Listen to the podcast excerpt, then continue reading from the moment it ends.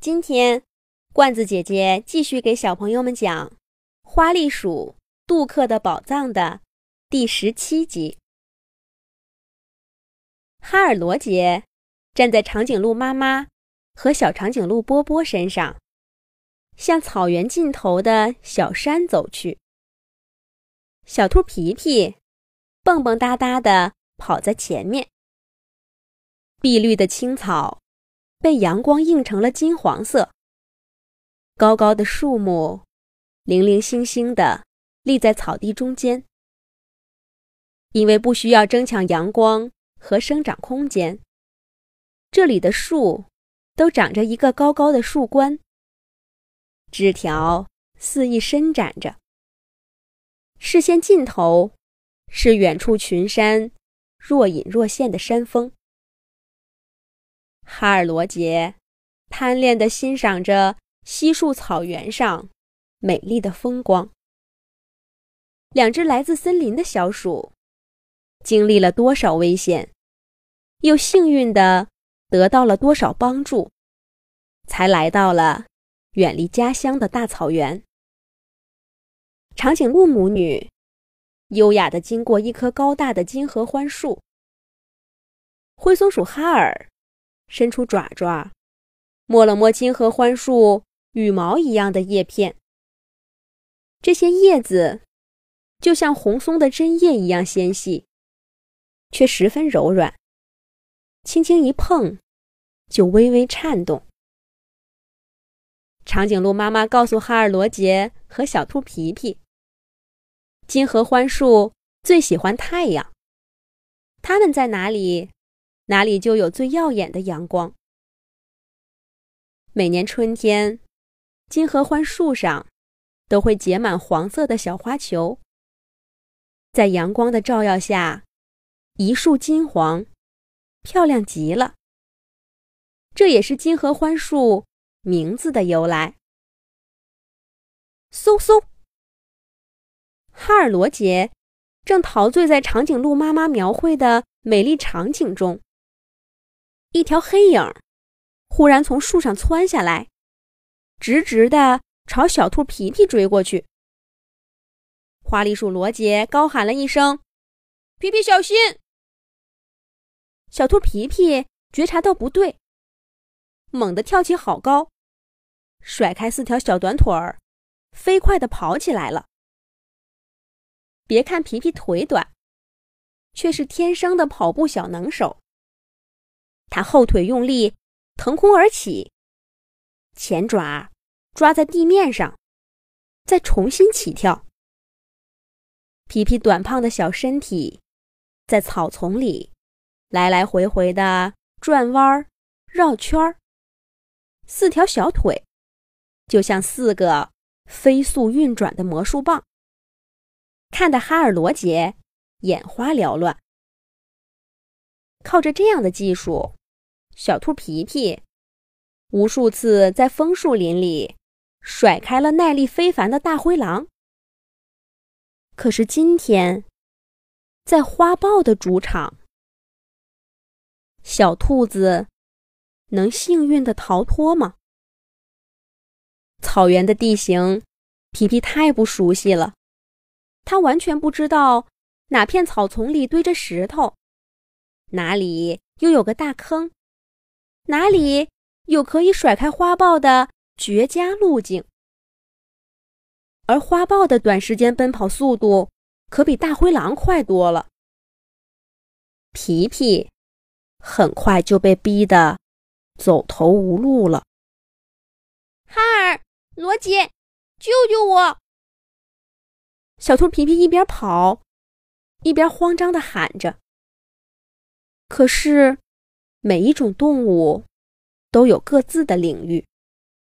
在这一场靠奔跑速度取胜的游戏中，哈尔罗杰和长颈鹿母女一点忙都帮不上。哒哒哒，哒哒哒。就在这时，草原上。响起了急速奔跑的声音。这声音越来越近，直冲到花豹追赶皮皮的草丛里。花豹吓了一跳，停下脚步。小兔皮皮趁机窜到长颈鹿母女身边，跟哈尔罗杰会合了。皮皮又累又怕，浑身哆嗦。可是至少小命保住了，也没有受伤。哈尔罗杰高兴地拍起爪爪说：“皮皮得救了，皮皮得救了。”可转头一看，却有点傻眼。跑过来的竟然是几只狮子。没想到，刚刚追捕斑马母子的猎手，竟然莫名其妙的救了小兔皮皮。他们不会是来跟花豹抢猎物的吧？花豹眼看着到手的肉就这么飞了，气得直跺脚。他恨恨地对领头的狮子说：“玛莎，你们狮群都沦落到这步田地了，这点肉也来值得跟我抢？”被叫做玛莎的母狮子。仿佛根本没听见花豹的话，他径直走到长颈鹿母女面前。长颈鹿妈妈紧张的把波波护在身后，警惕的说：“你，你想干什么？”玛莎刚准备回答，另外几只狮子也往这边走了。长颈鹿妈妈一看情况不妙，赶紧冲波波一使眼色。母女俩一前一后的跑了，哈尔罗杰一个没抓稳，双双从长颈鹿身上掉下来。可是他们太小了，长颈鹿根本没注意到。哈尔和罗杰摔得直咧嘴，眼睁睁看着长颈鹿母女越走越远。更让哈尔他们意外的是。狮群玛莎他们并没有去追长颈鹿。玛莎低着头说：“两只小鼠，其实我们是来找你们的。找我们？哈尔罗杰，你看看我，我看看你。